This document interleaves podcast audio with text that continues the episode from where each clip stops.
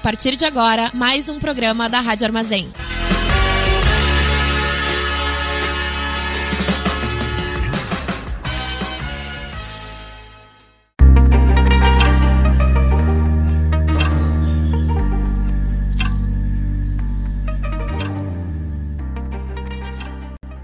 Estamos começando mais um programa Diálogos Férteis, traz questionamentos e reflexões sobre como viver na Terra em busca de consciência e conexão com o todo.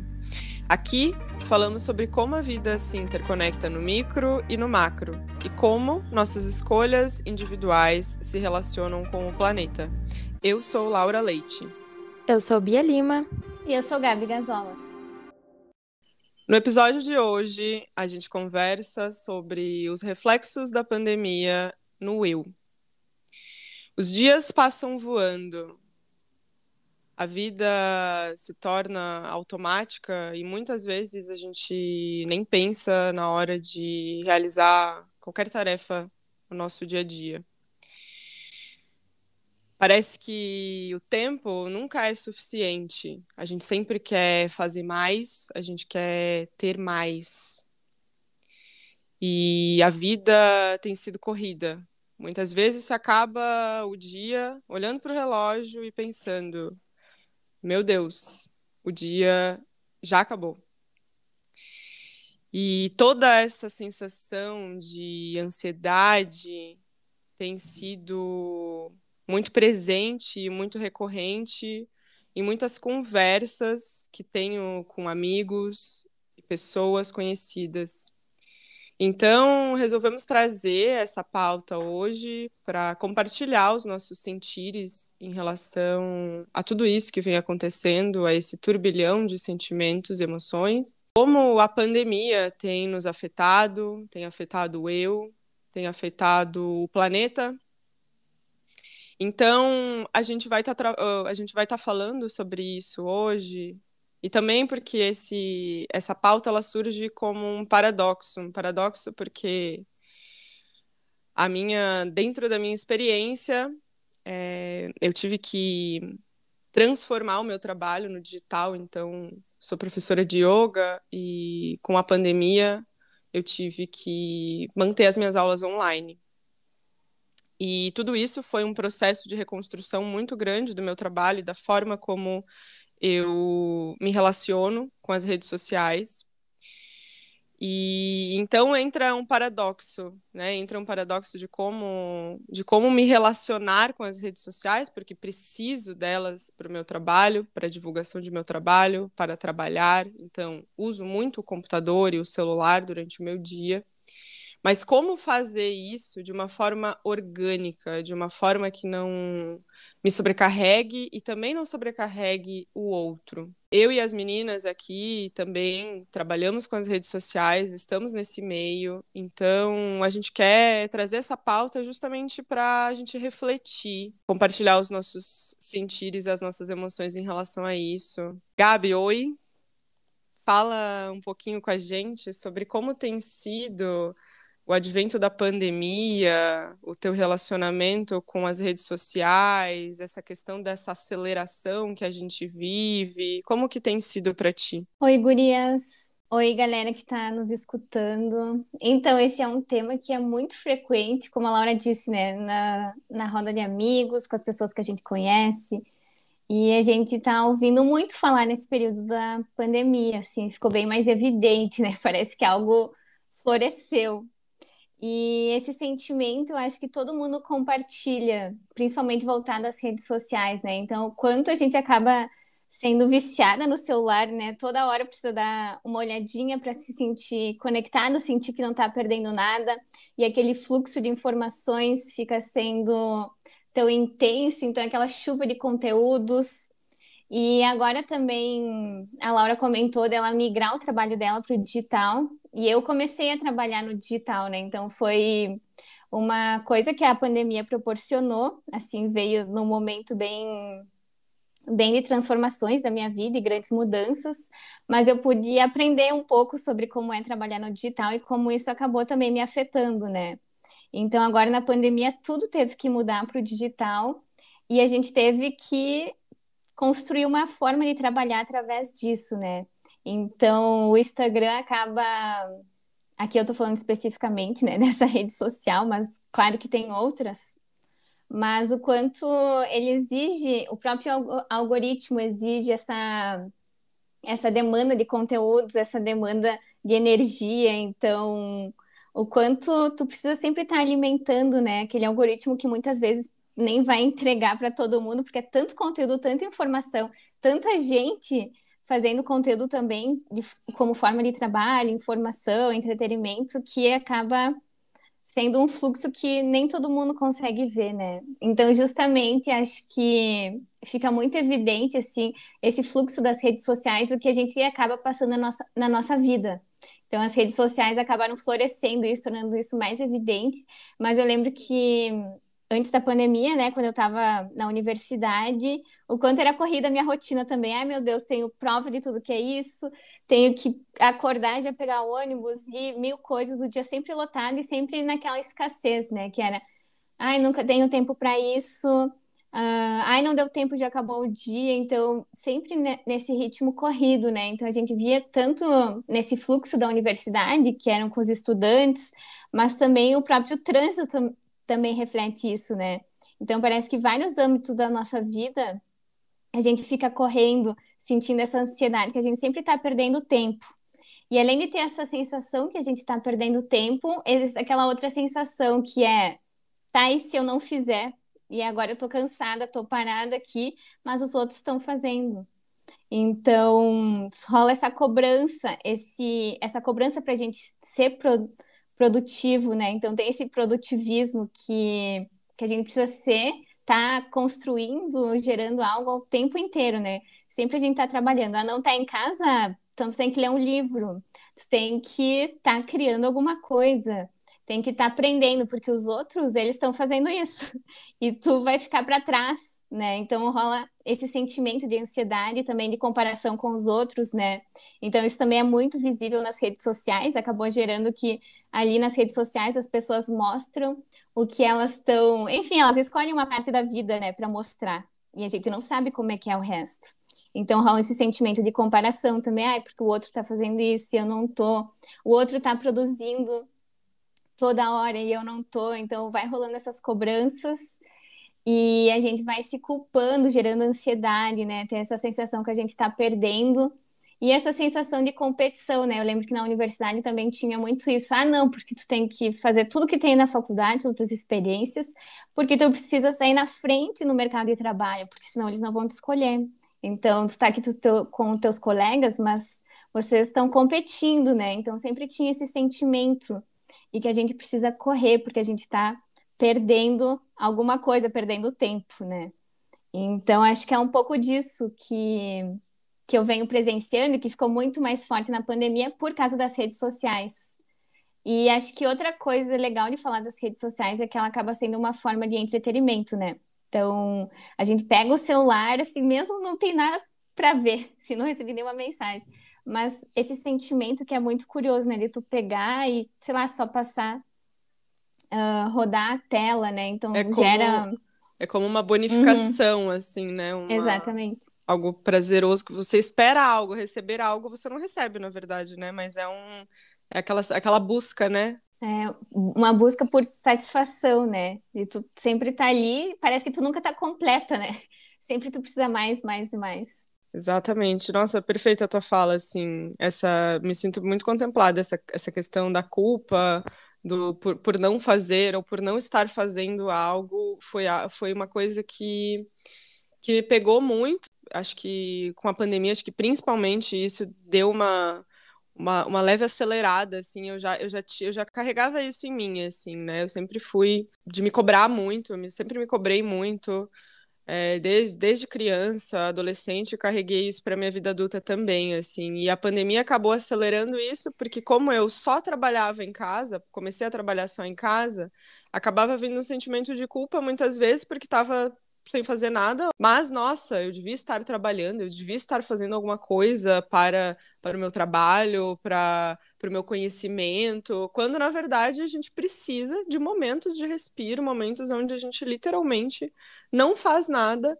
ou também, né, colocar presença nas coisas que a gente faz, né? Não simplesmente fazer alguma coisa por fazer alguma coisa, né? Essa sensação de estar de, de tá sempre correndo, é, de você não conseguir almoçar direito, você almoça já com o celular na mão, na frente da televisão. É, sempre é, uma, é um momento que você não, às vezes, você não está fazendo o que você está fazendo realmente. É muito interessante, assim, essa tua fala, porque me sinto muito contemplada também. Acho que. Bia, oi!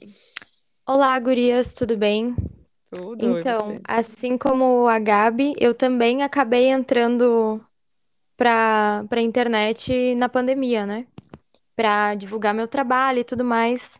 E apesar de eu não chegar a fazer atendimentos, de fato, eu comecei a produzir conteúdo no Instagram. E eu me punia tanto para estar ali e para consumir tudo que que eu tinha ali no Instagram, que eu tinha muita dificuldade de dormir. Então, na pandemia, isso se intensificou muito, essa dificuldade de dormir. Porque, como vocês disseram, eu sempre achava que eu precisava estar tá fazendo alguma coisa para ser mais produtiva, para saber mais que os outros, para ter mais conhecimento, para consumir tudo que estava me sendo posto ali, para seguir todas as pessoas que falavam coisas interessantes, para tentar entender tudo de todo mundo e tudo sobre tudo. E no final das contas, isso me sobrecarregava. Então, eu tinha muita dificuldade de dormir quando começou a pandemia. E aí, também, esse, esse sentimento punitivista, sabe? De se eu não estou fazendo algo, eu não estou sendo produtiva. E por não ser produtiva, estou saindo atrás nessa, nessa corrida por algo que nem sei o que é. E aí, nesse processo todo de entender tudo isso, eu resolvi fazer uma viagem e ficar vários dias sem fazer nada em relação à internet. E eu fiquei 21 dias fora da internet e já estava num processo antes de não publicar nada, de não produzir nada, por me sentir muito perdida, por não por saber que aquilo não funcionava para mim, mas também não saber o que funcionaria. Então eu fui fazer minha viagem, fiquei sem aparecer nas redes sociais de forma constante, né, como todos os gurus do marketing mandam. E voltei com uma nova verdade para viver, assim, que eu preciso estar tá bem para só depois ir para o coletivo. Porque se eu tô doente e se eu tô num coletivo que também está doente e me adoece, eu não entendo exatamente para onde eu posso ir dessa maneira e no que eu posso contribuir ali dentro. Essa produção em massa de conteúdo sendo que a gente sabe que nem a gente mesmo conseguiria consumir aquele conteúdo que a gente produz. Então, to todas essas coisas me fizeram refletir muito, assim, a pandemia me fez refletir muito sobre como eu estava usando o meu tempo, como eu estava me punindo e como essa dificuldade em dormir, dificuldade em soltar o celular, estava me deixando com dificuldade de me concentrar, estava me gerando medos que eu nem tinha antes em relação à minha saúde. E essa dificuldade que a Laura fala de se sentir presente, né? Quantos dias eu comi na frente do computador porque eu precisava produzir, então acordava, ligava o computador, pegava o meu café e vinha tomar o meu café na frente do computador, porque eu precisava produzir enquanto eu comia. Então eu não associava bem o que eu estava comendo, eu não conseguia descansar para dormir e ter um dia produtivo e não conseguia produzir eu estava num sistema onde eu vivia para produzir e não vivia coisas e depois vinha produzir conteúdo em relação a isso. Um adoecimento completo. E eu decidi que não quero mais viver isso. Mas agora eu preciso descobrir qual é o meu modelo e como viver isso de uma forma saudável. E como não ser escrava, né, de todo esse sistema que fala que a gente precisa, que enquanto a gente não estiver produtivo, a gente não vale nada. Essa é um pouco do, do que eu tenho passado assim na pandemia, um pouco do meu relato pessoal. Obrigada, amiga, pela sua partilha. E bom, te sinto nisso também. É muito, é muito doido a gente pensar nisso, né? Trabalhando na área holística, né? Yoga, aromaterapia, com astrologia, a gente se pegar nessa produção excessiva de conteúdo e, e às vezes até, enfim, né, conseguir conciliar, achar um meio termo, um equilíbrio deixar levar por esses excessos. Que, que bom que você conseguiu tirar esse tempo, esses 21 dias, que você fez esse momento de detox. Eu acho que isso é muito importante para que a gente consiga recalcular a rota.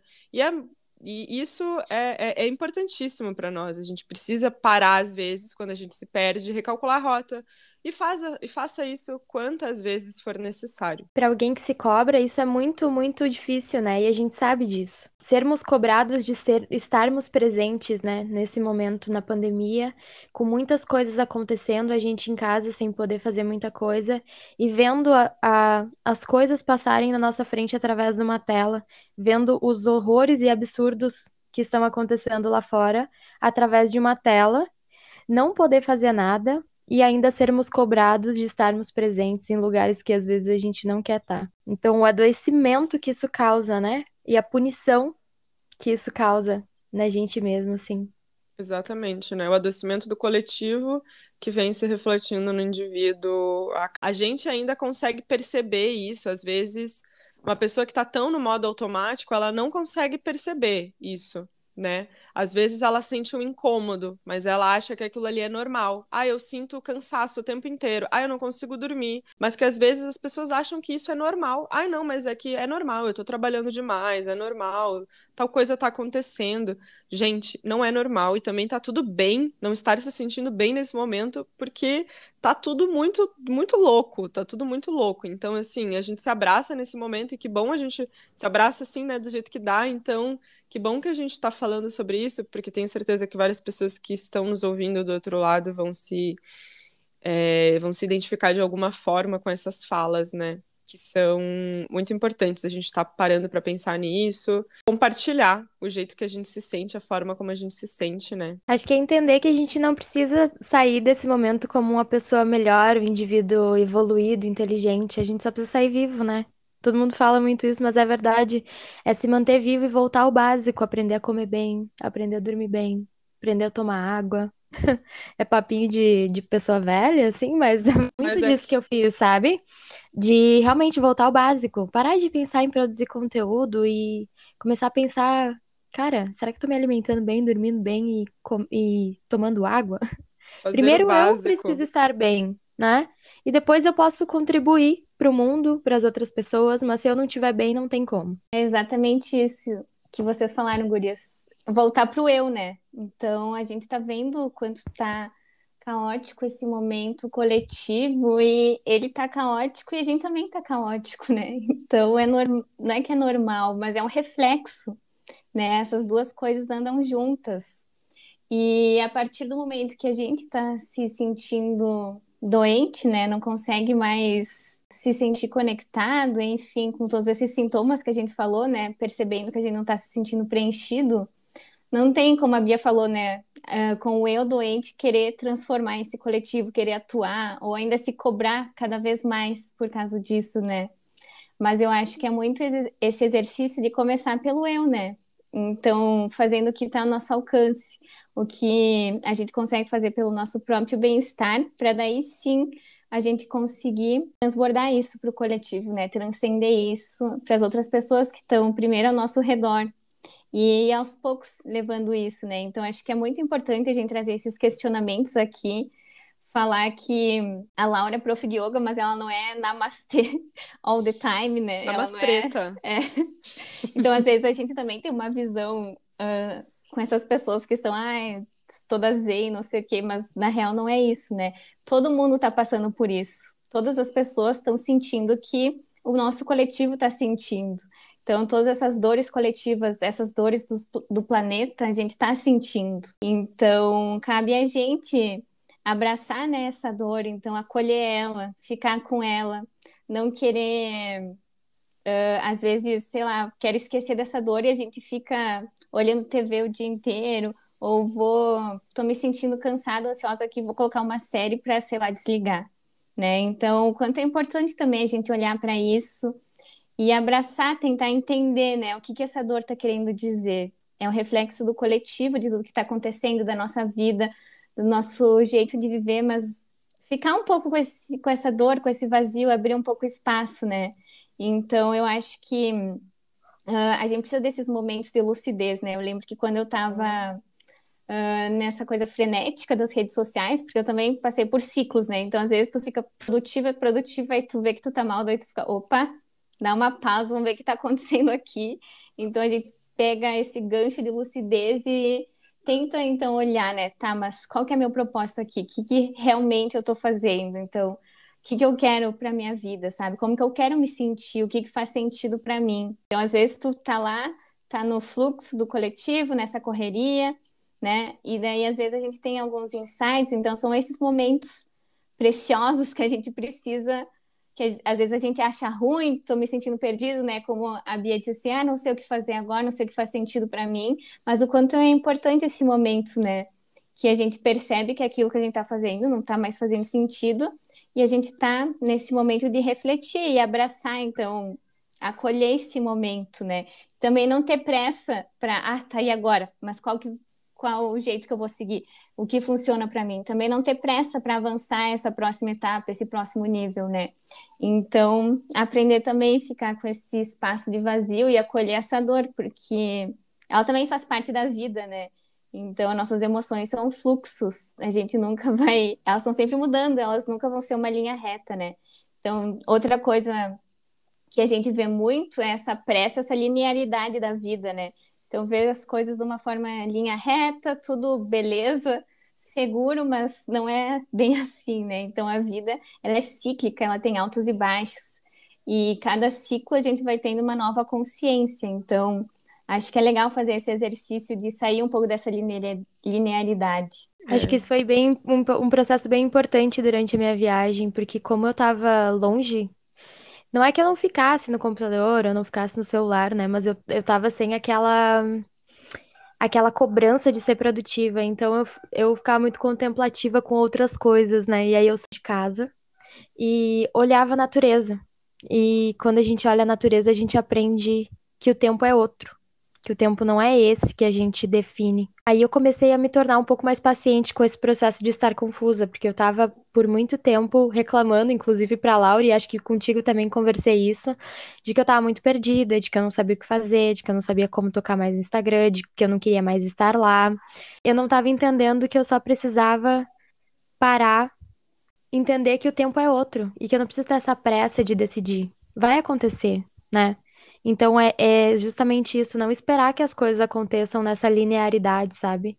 De, ah, eu me perdi, daí logo tenho que me encontrar, e daí logo tenho que tomar uma atitude, daí logo tenho que fazer alguma coisa, porque eu preciso disso, eu dependo disso, ganhar meu dinheiro, não sei o que, sabe? Eu acho que é também saber esperar o tempo das coisas. E a gente aprende isso muito com a natureza. E eu, como uma pessoa que trabalha com aromaterapia, não posso ignorar isso. Porque o tempo das plantas é totalmente outro, né? E quando eu faço um tratamento aromaterapêutico também, o tempo é totalmente outro, porque é o tempo da planta interagindo com a gente. Então as coisas acontecem, enfim, em outro tempo. Aprendi a não ter pressa também nesse processo. Sim, achei muito legal que tu falou sobre esse tempo da natureza, né, Bia? Porque parece que a gente tá realmente vivendo essa separação da natureza, né? Então, a gente acabou vendo a natureza como algo alheio a nós, né? Algo que está lá. E a natureza tem o tempo da vida, né? E a gente acabou criando um tempo artificial, uma coisa separada da natureza, essa correria, uma própria existência diferente, né? Então, toda artificial. Acho muito legal porque essa ideia de separação da natureza é o que acabou causando assim os problemas coletivos que a gente enfrenta hoje, né? Principalmente ligados à área ambiental. Então, a partir do momento que a gente acha que o ser humano é um ser que está fora da natureza, que ele pode controlar a natureza e que ele tem controle sobre esse tempo natural, uh, a gente se distanciou, né?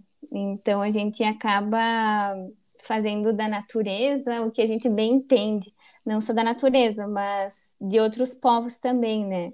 Então, acho legal falar que essa ideia da natureza também está muito ligada aos povos ancestrais de todos os territórios, né? Mas aqui no Brasil a gente pode falar dos povos indígenas, então que vivem nesse tempo natural, vivem em harmonia com a natureza e a partir do momento que teve essa colonização também foi eles foram obrigados, né, de maneira bem violenta, a seguir essa outra mitologia, digamos assim, esse outro modo de ver o mundo, né? Muitas vezes a gente esquece de olhar para aquilo que é simples, né? Eu acho que no simples tem significados muito poderosos para que a gente faça essa reconexão, para que a gente faça esses resgates, né? De voltar aquilo que é essencial, a essa reconexão com a natureza. É, a gente começou a plantar aqui em casa algumas tomatinhos, moranguinhos, coisinhas assim, né? E, e essa experiência do plantar é uma coisa muito incrível, né? Porque assim, a minha experiência, né, e acho que a de, da maioria de nós, assim, é você vai no mercado e você compra lá, ou você vai na feira, enfim, mas você já tem acesso àquele alimento que é pronto, né? Ou seja, eu compro os tomatinhos prontos, eu só levo para minha casa, como eles e tá tudo certo. Os moranguinhos a mesma coisa. Gente, o meu moranguinho demorou muito tempo. Hoje eu fui ali fora olhar e eles têm dois vermelhinhos apenas dois. Só que eu vou comer aquele moranguinho com tanta alegria e felicidade porque eu cultivei ele, porque eu cuidei da terra, eu nutri, sabe? Então tem toda essa relação de, de você se doar para aquilo ali também, de você ter esse relacionamento. E o tomatinho a mesma coisa. O tomatinho passou por todo um processo. Ele apareceu um fungo, daí eu tratei o fungo, daí agora ele, ele quebrou por causa do vento. Aí eu, eu, eu arrumei, eu cuidei dele. Aí agora ele tá vindo de novo. Então é assim, sabe? A gente comeu acho que cinco tomatinhos esse ano. Mas sabe aquele tomatinho que vem com outro gosto de você dizer, nossa, eu vi isso aqui crescer, e, e a gente aprende realmente muito com isso, né? Como a Bia estava falando dos, ah, dos tempos da natureza, observar a natureza. Isso é incrível e tão poderoso você ver que as coisas não vêm do nada. Poxa, a gente está comprando um negócio no mercado, mas teve todo um processo que veio antes, né, para que aquilo ali chegasse, aquele alimento chegasse. Então, até a gente honrar esses processos. Eu acho que para a gente trazer a presença, por exemplo, na hora que a gente está uh, fazendo uma comida, que a gente está se alimentando, que a gente está fazendo uma refeição, isso é importante. Pensar da onde que vem isso, quem é que produziu esse alimento, sabe? Como que essa comida chegou aqui, né? Todos esses movimentos de retorno que são coisas tão simples, mas que carregam tanto significado para nós, eu acho que são por esses lados que a gente vai se reconectando e se lembrando que a gente faz parte da natureza também, que não existe essa separação, né?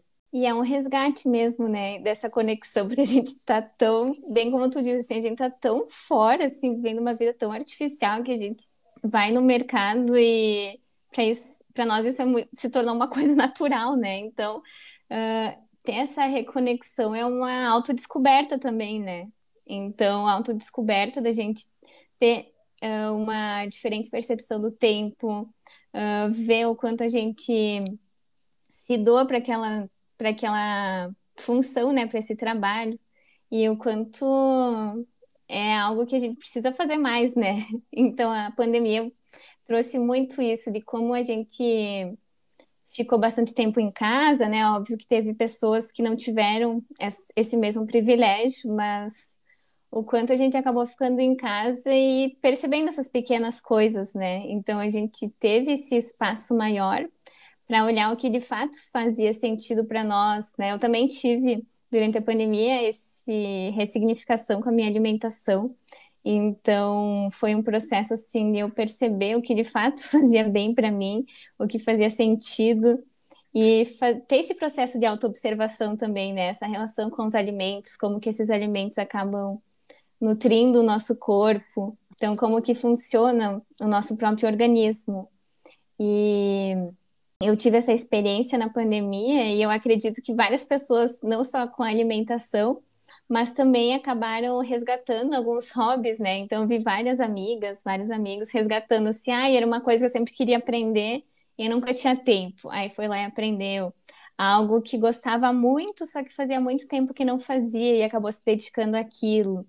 Então, teve esse lado da gente se reconectar, assim, com as coisas simples, de fato, né? Como vocês falaram. Então, desde a alimentação, ou algo pequeno que a gente pausa e, opa, peraí, vamos ver o que eu estou fazendo aqui. Então agora eu tenho esse tempo em casa, as coisas acabaram ficando mais evidentes, né? Então, acho que teve esse esse resgate, assim, essa reconexão, esse, essa pausa para a gente dar uma, um passo para trás. Acho que é reconectar, reconectar e viver as coisas como elas realmente são, né? A Laura falando do tomate. As pessoas comem tomate o ano inteiro achando que tomate dá o ano inteiro. Não é a natureza te dando o tomate o ano inteiro. Pode esquecer isso. É o homem dominando a natureza para que ele se adapte à linearidade da alimentação daquela pessoa. Isso não existe, isso é uma farsa. Então a gente precisa começar a viver as coisas e viver a vida como ela realmente é, não através das farsas que a gente cria na nossa cabeça e acredita. Então é importante uh, estar presente, porque só presente a gente consegue perceber essas nuances que não são tão nuances assim, só são nuances quando a gente está correndo contra o tempo, quando a gente está correndo contra algo, quando a gente está sempre sem tempo de parar, pensar, se observar, né? Então, é isso, viver as coisas como elas realmente são e não como a gente quer acreditar que elas sejam. É, vem, com, vem como esse convite também para que a gente possa refletir, né? Existem vários conceitos filosóficos, né, que, que, que embasam tudo isso que a gente está falando aqui, e eu acho uma coisa muito interessante, né? É, tem todo o conceito da modernidade líquida que se fala, né? Então, é isso, né? A vida vai escorrendo, parece que é essa coisa da vida vai escorrendo e a gente não, não se conecta mais com os processos, do sentir as coisas também, né? Se conectar com as emoções, entender essas emoções, entender o que está passando dentro da gente. É e, e, parar para perceber isso e acolher isso. A Gabi em algum momento falou sobre isso e eu acho que isso é uma coisa tão importante, porque como que a gente vai se conhecer, né? E como que a gente vai mudar, fazer alguma transformação também no mundo, enfim, se, se a gente não se a gente não se conhece, se a gente não olha para as nossas próprias emoções. Então isso é muito importante coisa do, da aceleração, da, desse, desses tempos modernos que a gente vive, é exatamente sobre isso, né? Essa correria intensa. E que bom que é a gente poder refletir e poder observar isso, né? De fora, talvez, e repensar. Repensar as nossas formas de agir, os nossos jeitos de, de, de, lidar com tudo isso, né? De lidar com a nossa alimentação, com os nossos hobbies, com a nossa rotina mesmo, com as nossas relações. E Gabi, queria te ouvir um pouco assim sobre, sobre toda essa perspectiva regenerativa, se você Então, Laura, é isso mesmo, né? Alguma dessas coisas que a gente falou aqui, elas têm algum, alguma visão filosófica por trás, né? Toda uma reflexão e alguns questionamentos sobre a forma como que a gente enxerga a vida. Então, até a Bia comentou assim: ah, isso é uma farsa, esse jeito que a gente acha que as plantas são lineares, né, e não são cíclicas. Então, justamente faz parte de algo que. do imaginário coletivo, né, de uma mitologia moderna que a gente acabou uh, acreditando. E eu, eu citei, né, aqui no caso do Brasil, que a gente é um país colonizado, então não necessariamente a gente acabou inventando essa forma que a gente vê a vida, né, aqui no Brasil, mas a gente foi colonizado por, por países europeus que carregam essa visão eurocêntrica. Então, essa visão eurocêntrica tem muito, muita origem lá na filosofia mecanicista, que fala, que é lá no século XVI, e que vê a vida, vê o planeta como algo mecânico né? Então, vê o planeta como uma máquina, como o ser humano como uma máquina, e descreve, então, a vida, tudo isso que existe, como um conjunto de matéria. Então, uh, vê isso como uma, uma matéria inerte e sem vida, por isso que é uma máquina e é só trocar uma peça, né? Então, acabou criando toda essa linha filosófica que teve origem também no movimento cartesiano, então que vê as coisas dessa forma separatista, né? E quando a gente fala separatista, é justamente ter essa visão de que as coisas são separadas e que uh, cada coisa, né? Cada, cada matéria, digamos assim, tem uma determinada função e ela tem esse propósito e é isso e reduz, né? Então, essa complexidade do planeta e da vida, né? De todo o ecossistema que é interconectado. Então, essa visão acabou sendo construída lá no século XVI e deu origem a todos os outros movimentos filosóficos também, né? Então, foram vários estudos que aconteceram ao mesmo tempo. E um filósofo bem importante desse pensamento mecanicista é o, é o Descartes, né? Então, ele fala que o mundo é uma máquina. E assim foi seguindo, né, até a gente ser um país colonizado, onde os europeus chegaram aqui e viram que o jeito que, que os indígenas, que os povos originários viviam aqui estava errado, né? Então eles, uh, de uma forma violenta, acabaram obrigando as pessoas a acreditarem naquilo que eles já acreditavam, a achar que esse modo que eles viviam aqui era selvagem, era errado, né? Então acabou reduzindo, sabe, essa visão de mundo a uma coisa única, negando toda a diversidade, violentando essa diversidade, que não só está conectada a essa separação da natureza, né? Porque a natureza ela é diversa, ela é conectada, ela é complexa, né? O planeta é um organismo complexo, mas também com os próprios seres humanos, né? Então, o próprio ser humano querer colonizar um outro ser humano por ele ser diferente, né? E também isso dá origem a muitas coisas que a gente tem na sociedade hoje, né? Então, essa discriminação tanto de raça quanto de gênero, né? Então, tudo tem essa, assim, parece que várias histórias se entrelaçam, mas eu acho que o principal mesmo uh, de falar é que a partir desse momento, então, dessa, ali do início do século XVI, a gente acabou como forma de seguir a vida, assim, não quer dizer que está errado, mas foi o jeito que deu, né? De ver o planeta como algo, a natureza e o ser humano como algo separado. Então foi quando também a gente, o ser humano, né, europeu, a gente está falando aqui de uma visão eurocêntrica, viu o corpo e a mente separado. Então, teve o antropocentrismo também, que fala que o ser humano pode controlar a natureza, que ele consegue controlar a vida, e também outros seres humanos que depois deram origem à colonização. Mas acho que o principal mesmo é dizer que a partir disso a gente começou a se distanciar da natureza. Então, a partir do momento que a gente criou essa, como disse a Bia, quase essa farsa, né, essa falsa narrativa de que a gente vive separado, as coisas começaram, a gente criou, né, esse imaginário coletivo de ver as coisas de uma forma artificial. E a gente está vivendo as consequências disso hoje. Então, todas essas crises que a gente vive, tanto a crise ambiental, mas uh, toda a crise humanitária, crise econômica, crise política e crise do eu, né? Então, com esses sintomas que a gente falou, ficaram mais evidentes na pandemia, mostra o quanto chegou assim, deu ruim, pessoal, sabe? Então, quanto essa, esse distanciamento, esse tempo linear, esse, é, esse tempo artificial, essa relação artificial que a gente criou, acabou fazendo mal para a gente mesmo. E o que, que a gente se deu conta agora? Que deu ruim, né, galera? Então, o que, que vai acontecer? O planeta ele vai seguir a vida dele. Então, por mais que a gente esteja destruindo muitos ecossistemas, Gaia não precisa da gente para viver, né? O planeta não precisa da gente, mas a gente precisa de todo o ecossistema para viver. Então a gente depende de todos os outros seres que existem. Toda a outra, toda, toda essa rede de ecossistema que existe que sustenta a vida na Terra.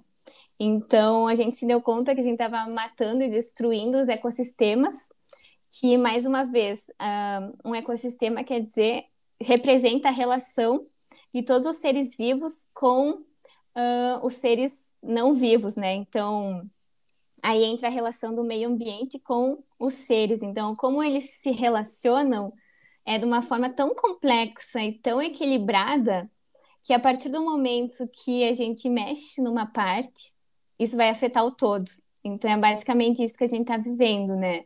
Tendo vivendo esse momento crítico assim da nossa história, e o quanto a gente já acabou destruindo, que a gente não consegue controlar, mas a gente acredita que ainda pode vir a colonizar outros planetas, né? Então, esse olhar colonizador, alguns estudos que falam de cientistas que estão tentando criar as condições da atmosfera, estão tentando criar outras coisas, né? Mas o quanto a gente não acaba acordando para a diversidade do planeta e para essa complexidade da vida, né? Então, a gente não pode reduzir uma coisa a um propósito que a gente acha. Então, tudo é conectado, tudo vive numa grande rede de relação mútua, né? Então, a gente está o tempo inteiro se relacionando. Então, por mais que a gente não perceba, quando a Laura, né, fala muito dessa questão da presença, a Bia também comentou.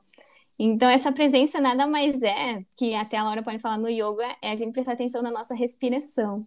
E a respiração é a relação que a gente está o tempo inteiro tendo com o planeta, né? Então, o ar que entra, a gente está se relacionando o tempo inteiro com tudo que existe, com o ecossistema que sustenta esse ar para a gente respirar, né? Então, quanto de coisa envolve tudo que para a gente ter esse movimento, esse processo da respiração, né? Então, quanto de coisa está acontecendo no planeta inteiro para a gente ter esse ar para respirar. Então, o quanto de seres estão envolvidos nisso. Nossa, incrível, assim. Eu, eu tenho muito esse pensamento sobre o, a questão da respiração, para mim é, é, é, vital, né? Exatamente, é, é vital. E, e, a partir da respiração, quando a gente pensa na complexidade de tudo isso e de todas as coisas que estão envolvidas para que a gente consiga respirar, sabe? Perceber a nossa respiração é um jeito da gente se conectar com a nossa vida, que a gente está aqui agora, que nós estamos presentes e que, graças a esse ar que nós respiramos, nós podemos estar aqui hoje.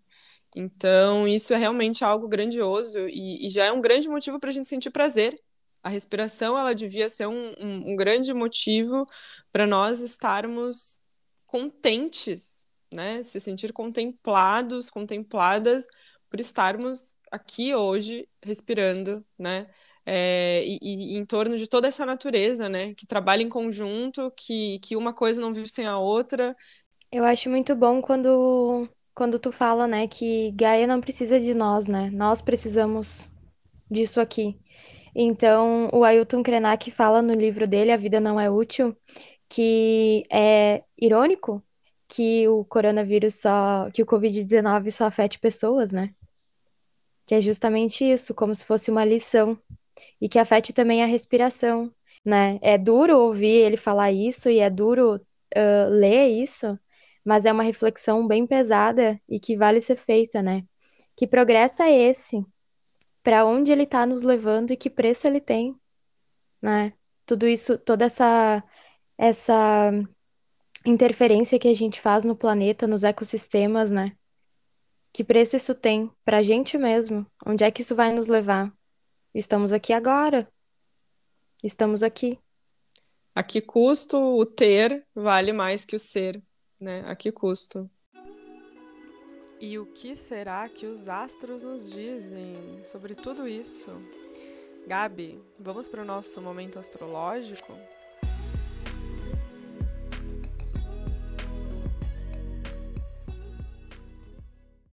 Sim, gurias. Olha, a astrologia ela é realmente maravilhosa. É uma sabedoria ancestral que nos ensina muito, né? E eu acho muito legal trazer essa visão coletiva da astrologia, porque às vezes a gente acaba entendendo ela, né, e recebendo informações sobre ela, só sobre o nosso mapa astral, sobre o nosso sol, como é o eu, né?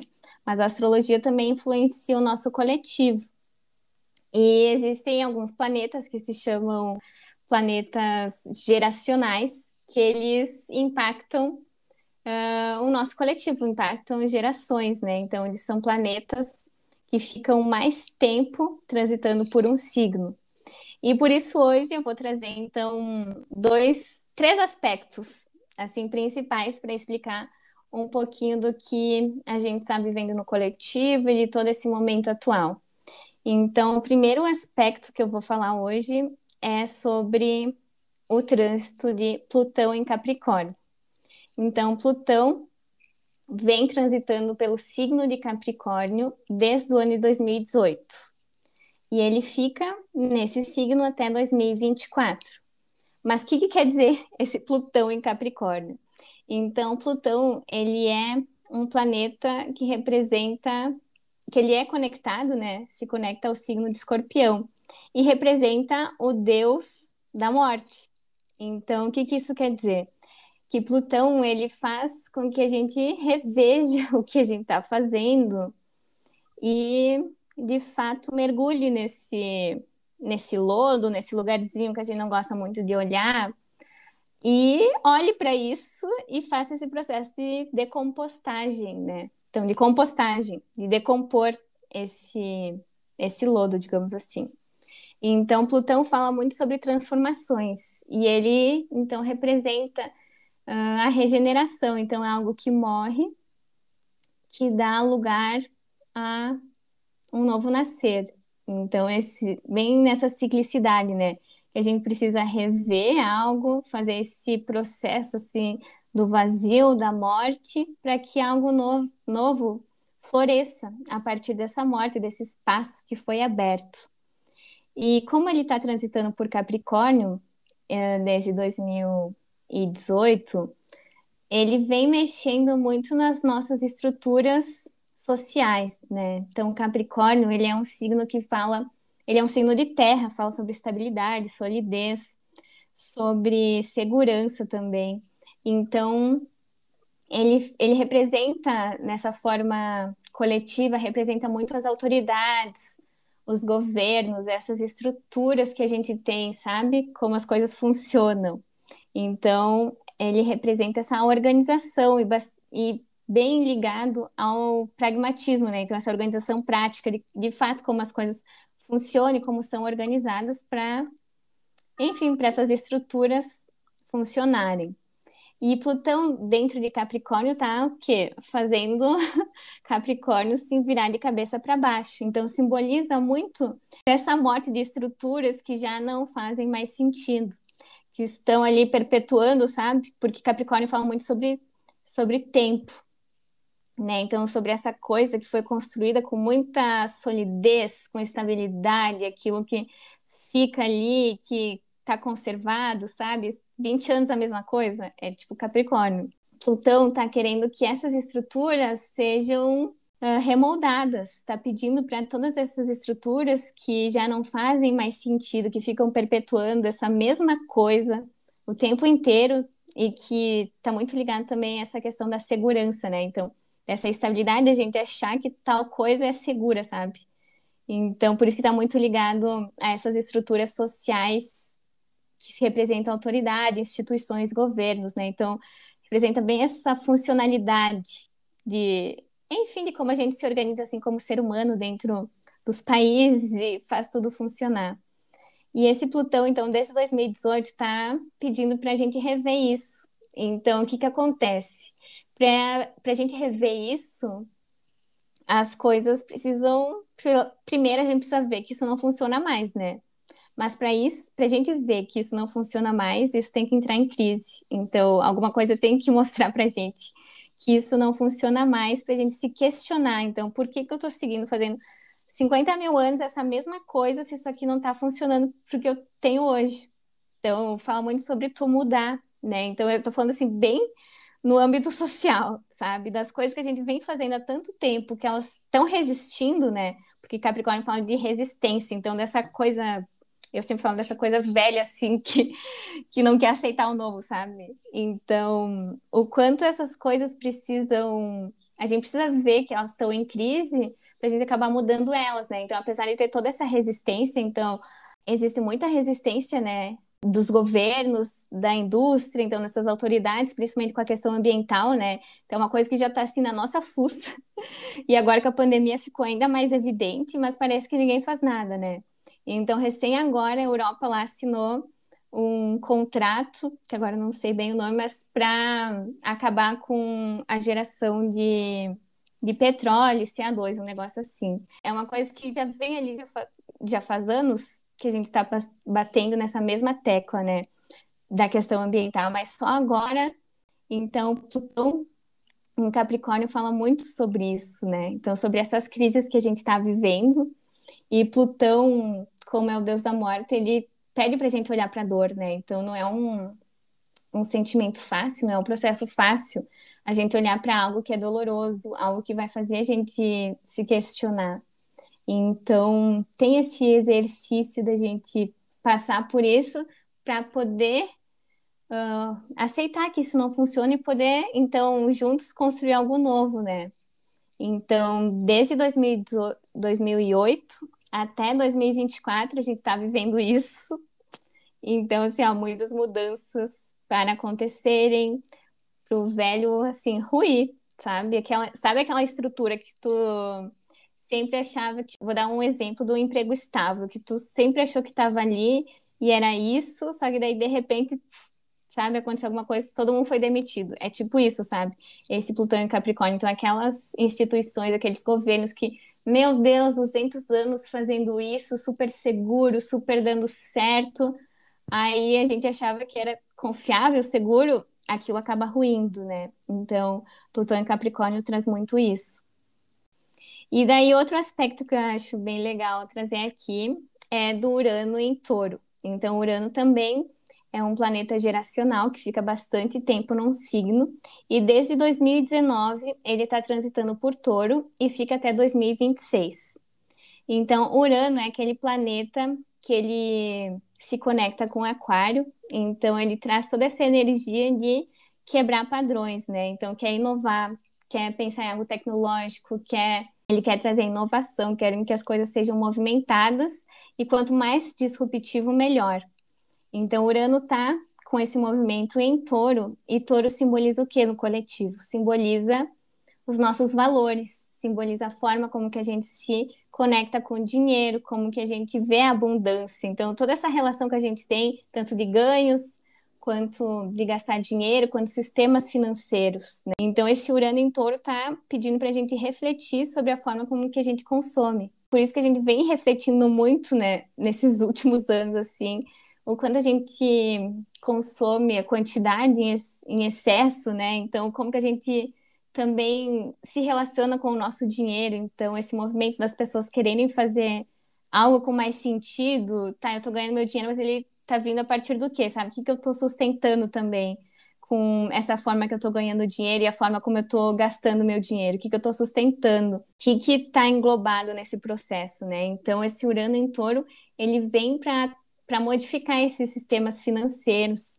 Então, tem alguns astrólogos que relacionam muito esse, esse trânsito à entrada do Pix e de outros sistemas financeiros tecnológicos, né? Então, quanto esse dinheiro também vai se transformando de forma tecnológica, mas também a, a forma que a gente se relaciona com ele, né? Então, esse Urano, ele quer trazer inovação, quer trazer ideias disruptivas, quer que esse dinheiro tenha um novo formato, não aquela coisa velha, aquelas instituições antigas que Plutão tá ruindo, sabe? Urano faz todo esse esse movimento. E por último, eu vou trazer um outro aspecto, foi a conjunção de Saturno e Júpiter no signo de Aquário, que foi um aspecto conhecido como estrela de Belém, que eles formaram uma conjunção. Conjunção é quando dois planetas estão bem pertinho um do outro, né? Então eles formaram uma super estrela, assim, Saturno e Júpiter no signo de Aquário. E essa conjunção marcou o início de um novo ciclo. Então, o que é esse novo ciclo? A cada 300 anos, as conjunções de Saturno e Júpiter ocorrem um elemento, né? Então, a cada 30 anos, eles formam uma conjunção e essas conjunções agora nos, nos próximos 300 anos vão ser nos signos do elemento ar. E elas estavam acontecendo no, no elemento terra. Então, o que, que isso quer dizer, né? Que começou a gente estar tá numa transição mesmo. Então, negócio tá bem louco. Esse início desse ciclo mostra o quanto essa energia de ar vai vir agora para a gente trabalhar sobre ela, né? Então, o que, é essa energia de ar? Ar representa as ideias, os pensamentos, as relações, o conhecimento. Então, ele representa de modo, modo geral as trocas, porque todos os signos de ar, que são Gêmeos, Libra e Aquário, falam sobre a relação com o outro. Então, a partir de agora, a gente vai ter que trabalhar essa troca de conhecimento e de relação com as pessoas. Então, o social vai estar muito em evidência. E Saturno e Júpiter são planetas sociais, então eles representam essa forma de organização social. Muito bom o teu quadro, Gabi. Mais uma, um exemplo, né, de, da necessidade da gente se conectar com o todo para entender o que está acontecendo no mundo e na gente. É isso, é esse convite, né, da gente resgatar como ser humano, né, em pensar nesses, nesses espaços de conexão e presença. Então, esse é o nosso convite, programa é, da nossa reflexão de hoje, para que a gente busque esses espaços de conexão e presença. Agradeço, Gurias, por esse papo maravilhoso, incrível, mind-blowing que tivemos aqui. Obrigada a você que esteve nos ouvindo e você pode nos encontrar nas redes sociais. A Laura Leite Yoga. O meu é Bia Mil. E o meu é Gabs Gazola e Astro Astéria. É isso aí, pessoal. Muito obrigada. Muito obrigada pela conversa hoje. Tchau. Tchau. Boa noite.